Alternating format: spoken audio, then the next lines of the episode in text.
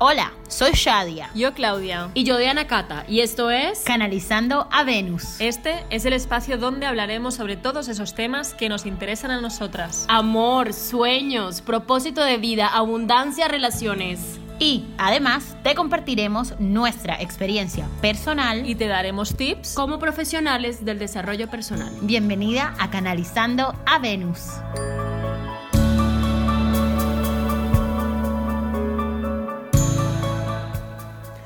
Amada tribu Venus, eh, bienvenidas a todas, bienvenida Shadia, bienvenida Claudia a este nuevo episodio. Hello.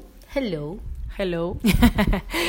bueno, amada tribu Venus, estábamos hace un rato hablando aquí las tres sobre esas heridas que nos han ido acompañando en el transcurso de nuestra vida, que se vuelvan a manifestar por más evolucionadas, conscientes, trabajadas que estemos en el transcurso de la vida se, se presentan, se repiten y hay algunas que se manifiestan más que otras. Entonces, en este episodio les queremos hablar sobre las heridas de nacimiento, las heridas emocionales.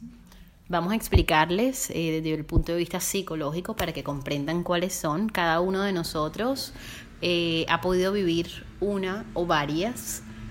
Estas heridas se forman en nuestra más tierna infancia. Son cosas de las que quizás no somos ni conscientes. Ahora yo lo que voy a hacer es que se las voy a enumerar y después vamos a ir hablando y cada una de nosotras pues les va a decir cuál es esa herida que ha vivido más y cómo se pueden ver y traducir.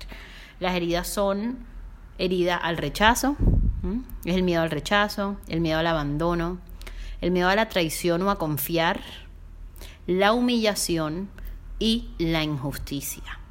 El abandono es cuando sentimos que en algún momento alguno de nuestros progenitores no pudieron estar, se tuvieron que ir o incluso alguno de los padres murió, dejando ese sentimiento de wow, me han abandonado.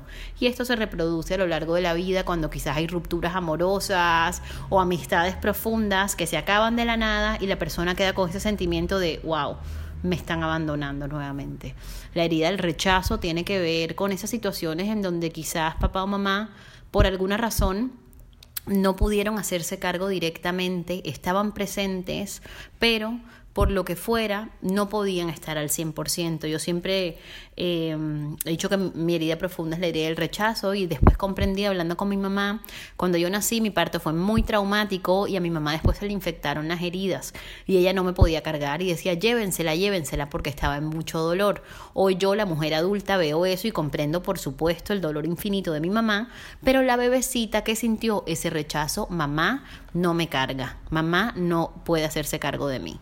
Bueno, entonces esa es la segunda. El miedo a confiar o a la traición es en ese caso en el que quizás papá o mamá hizo un acto de traición muy grande, quizás hubo alguna infidelidad, otra persona que estuvo allí y el niño o la niña se queda con esa sensación de no se puede confiar, porque esa persona, ya sea papá o mamá, que es ese ser en el que yo debería poder descansar, estar totalmente tranquilo, me ha defraudado.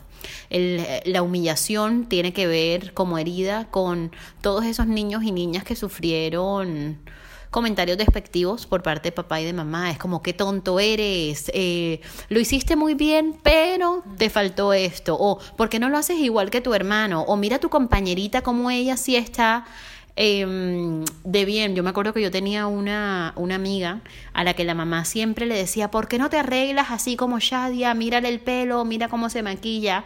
Y a mí parecía tan impactante que una madre pudiera hacerle eso a su hijo porque era algo que yo no vivía. Evidentemente esa no era mi herida. Y la otra herida que tenemos es eh, la que tiene que ver con la injusticia. Eh, son esas personas que a lo largo de la vida todavía piensan que porque a los otros siempre les salen bien, a mí me sale mal, cuándo será mi momento, porque a mí no me toca, qué es lo que pasa, o que ven el mundo como si fuera un mundo en donde hay un desbalance total, como toda esa gente que muere de hambre y está sufriendo, siempre están como viendo lo que falta, esa injusticia. Ahí les hice un resumen, chicas, ¿qué les parece este cóctel de heridas emocionales que todos tenemos? A mí me resuena todo. ¿Tú cómo lo vives, Shade? Eh, Claudia. Yo también me he quedado impactada, ¿no? Porque al final es obvio que muchas de las personas sienten cada una de estas heridas, pero una herida y una herida que la sientes más o que se va repitiendo más o ves que hay una herida que la puedes ir sanando y que ya la has sanado y luego ya no te afecta. Pero claro, esta no es la herida principal. ¿Tú cómo lo ves? No, no, no, esa no es la herida principal. Es la herida que constantemente de pronto se puede repetir para que lo sigas aprendiendo. Pero yo siento que todas vivimos todas estas heridas. Hace poco sentí una gran herida de injusticia, pero que me dolió muchísimo. Es más, me dio decepción, pero estaba más relacionado a un tema de injusticia que yo viví incluso en mi infancia. Entonces, cuando tú lo ves ahora de adulto, mm, ya digamos que lo ves de manera más consciente, pero no es esa gran herida que te, que te afecta.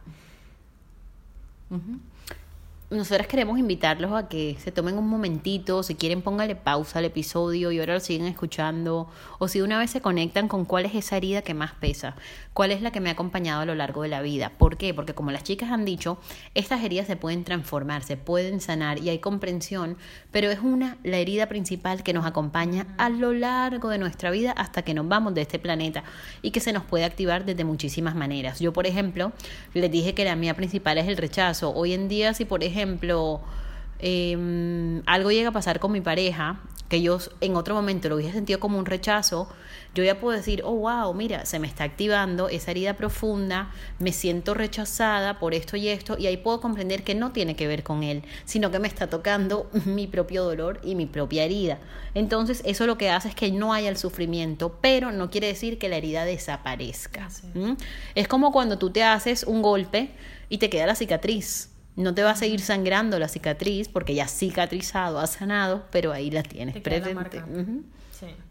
Entonces, ¿cuál es esa herida tuya? ¿Cuál de estas cinco es la que más se te ha movido? De pronto escríbelo, mira en qué situaciones se te ha presentado para que también puedas identificar cuál es el trigger, que es esa, ese disparador que hace que, wow, tú conectes con esa herida profunda y de qué forma puedes transformarla. Ahora que te escucho hablar, Shadia, me viene que, por ejemplo, este, este, este tema de injusticia que, que, sentí hace un mes está relacionado realmente con mi gran herida. Mi gran herida es el abandono. Entonces, claro, sentí, ahora que me, me está viniendo, ¿no? que es un poco fuerte, me está dando escalofríos. Sentí injusticia porque a la final lo que estaba sintiendo era un abandono que me parecía injusto que me abandonara de esa manera, ¿no? Entonces, cuando ya lo uno lo está viendo así, yo siento que todo lo que de pronto esté relacionado a cosas que me duelen, está relacionado con mi gran herida que es el abandono. Y es algo que lo, lo vivo, no mucho, pero cuando se me despierta, se me despiertan demonios incluso del pasado que ahorita le estaba contando a las chicas varios episodios muy personales, pero que es lo que más me acompaña y es importante que cada uno lo, lo, lo, viva. Entonces me encantaría que Claudia y Shadia también compartan un poco cómo han vivido esa, esa gran herida. Pues yo la viví durante toda mi vida como si no estuviese. Sabía que algo pasaba, pero no le prestaba atención porque no sabía ni cómo resolverlo. Entonces, pues todo está bien, ¿no? Y, y vas haciendo, porque realmente puedes vivir muy bien sin mirar la herida, pero claro, cuando alguien te la toca, entonces ya viene el ah, tornado, viene un tornado que lo arrasa todo y que a veces hay momentos de calma, pero simplemente estás dentro del tornado. No es que se, se, haya pasado, solo se pasa si lo puedes superar. Eso, o sea, si lo puedes tratar, ¿no? Y le puedes dar la atención que merece para poderlo sanar.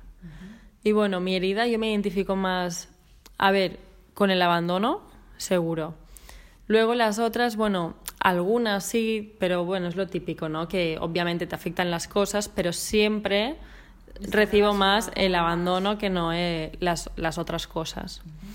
y, y bueno, si nunca, ¿no? Si alguien me está escuchando que nunca le ha pasado nada, una crisis existencial o cualquier cosa, que, que si lo puede ver ahora de manera objetiva y lo puede tratar de manera objetiva, yo le diría que lo hiciese más que nada porque si espera que venga el tornado, el tornado va a ser heavy. Sí. sí. Me encanta que lo, que lo digas así, Clau, porque realmente muchas veces podemos pasarnos por la vida saltando esas heriditas sin verlas. Yo me acuerdo que yo conocí a alguien una vez eh, muy seguro de sí mismo, tal, y yo ah, no, es que mi herida profunda es el rechazo. Yo, yo no tengo ninguna herida, yo no tal. Y claro, después me di cuenta que su gran herida era la traición o el miedo a confiar. Lo que pasa es que es más fácil ver la del rechazo o el abandono porque son con la que la mayoría de nosotros nos conectamos. Yo quiero darles tips corticos a cada uno para que puedan realmente ver esas heridas e integrarlas. Por ejemplo, cuando se hace presente ese sentimiento de abandono, yo quiero que recuerden algo. Si, por ejemplo, digamos que estamos aquí en Barcelona y em, yo lo llevo, yo te llevo de la mano y nos vamos a Paseo de Gracia y yo me voy y tú te quedas en Paseo de Gracia, ¿qué puedes hacer? Buscas un taxi, un bus, te vas a tu casa, caminas, llamas, tal. Yo no te he abandonado, yo me he ido y ahí te has quedado. Pero si tú eres un bebecito de siete meses y yo te llevo a Paseo de Gracia y te dejo en Paseo de Gracia, ¿qué pasa?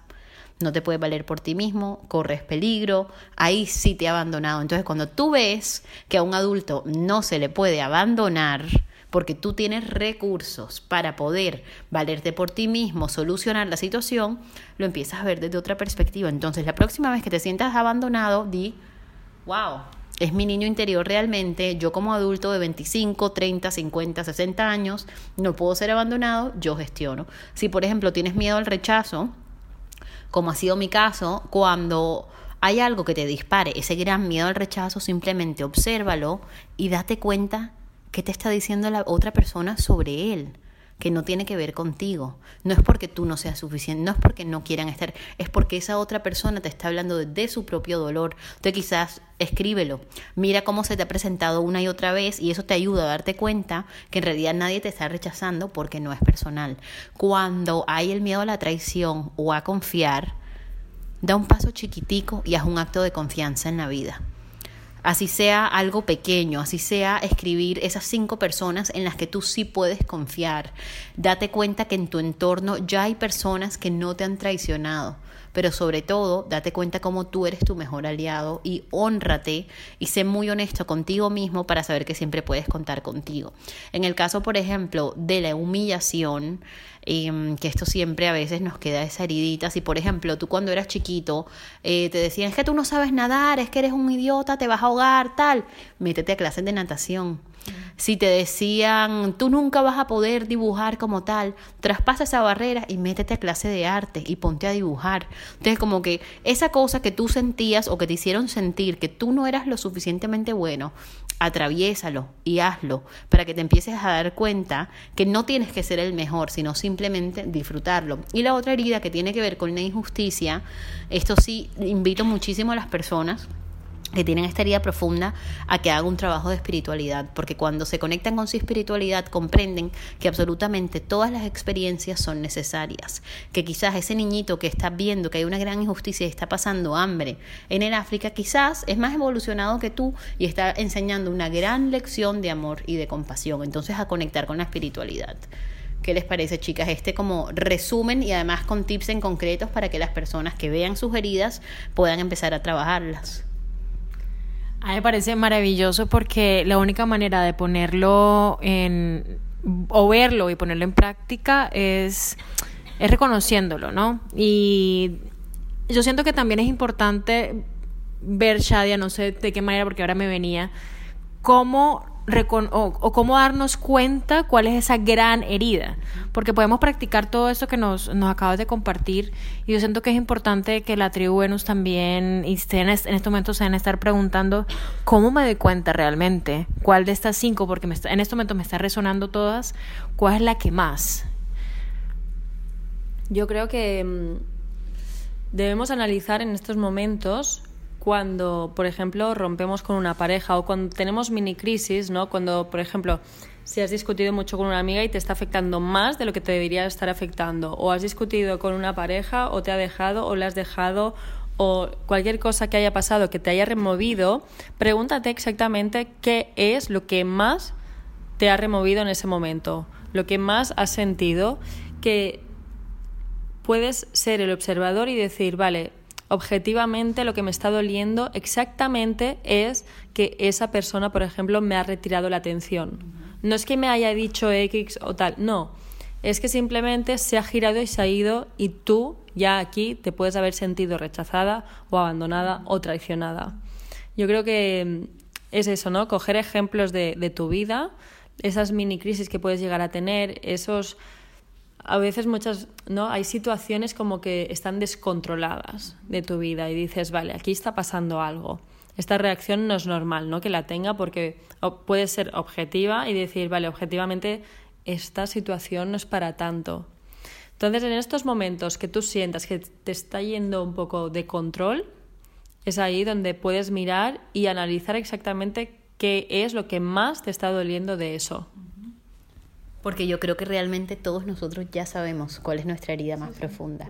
Lo que pasa es que a veces se nos olvida o nos engañamos, pero así como dice Claudia, cuando haya como esa crisis de tal, es innegable porque es lo primero que se te activa. Entonces cuando la puedes ver es como que da un poco de risa incluso porque uno dice como que mi inconsciente sí es habilidoso, ¿no? es como que busca la forma de sabotearme una y otra vez. Eh, entonces es súper poderoso poderlo ver. Una cosa que es súper útil es como que en esos momentos cruciales en tu vida, tómate un momentico y escríbelos. ¿Cuál ha sido ese gran sentimiento? Y te vas a dar cuenta que hay un hilo conductor que se llama rechazo, abandono, traición, injusticia, humillación. Y ahí vas a poder, una vez que lo veas con claridad, comprender que nada, es personal, que cada uno de nosotros está viviendo su propio proceso. Así que esperamos de corazón que ahora que sabes cuáles son esas cinco heridas emocionales profundas, las identifiques y puedas utilizarlas a tu favor. Hasta aquí nuestro episodio de hoy. Gracias por pertenecer a esta red de amor en donde juntas canalizamos a Venus para recordar que siempre estamos conectadas con nuestra feminidad.